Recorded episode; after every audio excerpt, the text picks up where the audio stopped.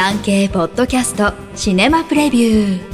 シネマプレビューでは現在映画館で公開中。もしくは今後上映される作品から産経新聞文化部映画担当の編集委員がピックアップしたプレビューを4作品再構成してお届けします。なお上映予定は予告なく変更される場合があります。最新の上映予定は各映画館にお問い合わせください。1作品目ネオンは消えず香港といえば夜空に輝く派手なネオンサインの看板が目に浮かびます。100万ドルの夜景と呼ばれ親しまれてきましたが、今や石実の風景のようです。2010年の建築法等改正以来、多くのネオンサインが撤去され、2020年までに9割もが姿を消したといいます。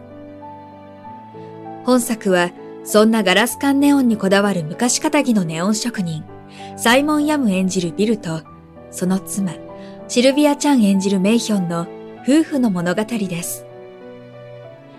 メイヒョンは夫が亡くなった後、ビルのネオン工房と書かれた鍵を見つけます。10年前にネオンの仕事は廃業したはずですが、工房へ行ってみると、夫の弟子だという見知らぬ青年がいました。そこで、夫にはやり残したネオンがあることを知り、それを完成させることを決意します。登場するネオンサインは過去の記録映像や CG を使って再現したり、ネオン職人の監修で作り直されたりしたものなのだそうです。1997年に中国へ返還されて以来、香港らしさが失われていく中、古き良き時代への郷愁を感じさせる作品となりました。監督、脚本はアナスタシア・ツァンが務めました。香港映画です。12日から全国で順次公開予定。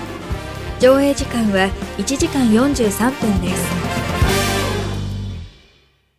2作品目、笑いの怪物。人は才能だけでは幸せになれません。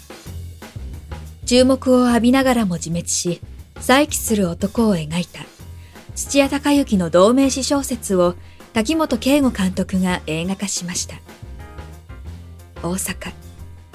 人間関係が苦手でお笑いのネタばかりを考えている岡山天音演じる土屋は、ついに劇場で作家見習いに。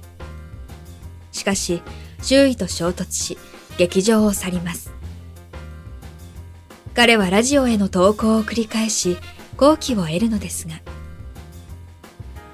土屋が頭を壁に何度もぶつけ、苦悶の中でネタを生み続ける姿は壮絶。笑わせることで社会とつながろうと絶望し、拒絶される彼の葛藤が胸を揺さぶります。岡山は役と完全に同化。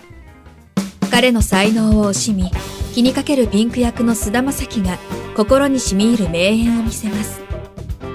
全国で公開中。上映時間は1時間56分です。3作品目、コンクリートユートピア。イ・ビョンホンとパク・ソジュン。新旧の国際的韓流スターが顔を合わせるパニックサスペンスです。大災害でソウルが廃墟と化した中、唯一無傷で残った高層マンションが舞台。住民の日常は不安定に均衡が保たれていますが、ある秘密がじりじりと暴露されようとします。派手なサバイバルアクションではなく、その緊張感こそがこの作品の肝となります。ヨンホンが演じるのは、マンションの秩序ある自治のため住民代表に選ばれる男。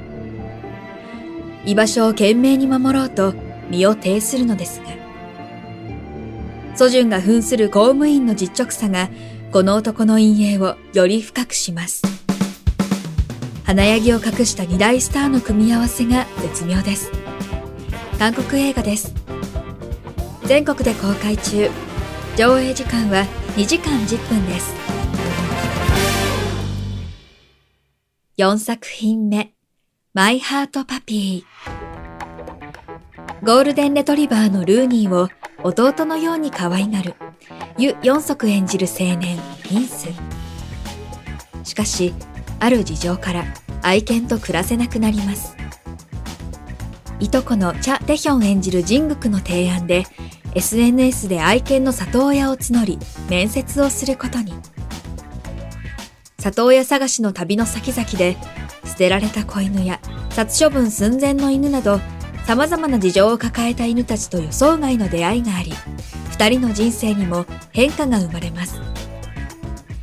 犬と人間の絆だけでなく、ミンスを取り巻く人間ドラマも描かれ、ハートフルなロードムービーに仕上がりました。ソウルやチェジュ島など、すべてロケ地で撮影されました。犬好きにおすすめです。監督、脚本は、キム・ジュファンが務めました。韓国映画です。全国で公開中。上映時間は1時間54分です。産経ポッドキャストシネマプレビュー。最後までお聞きいただきありがとうございます。番組のフォローと評価をお願いいたします。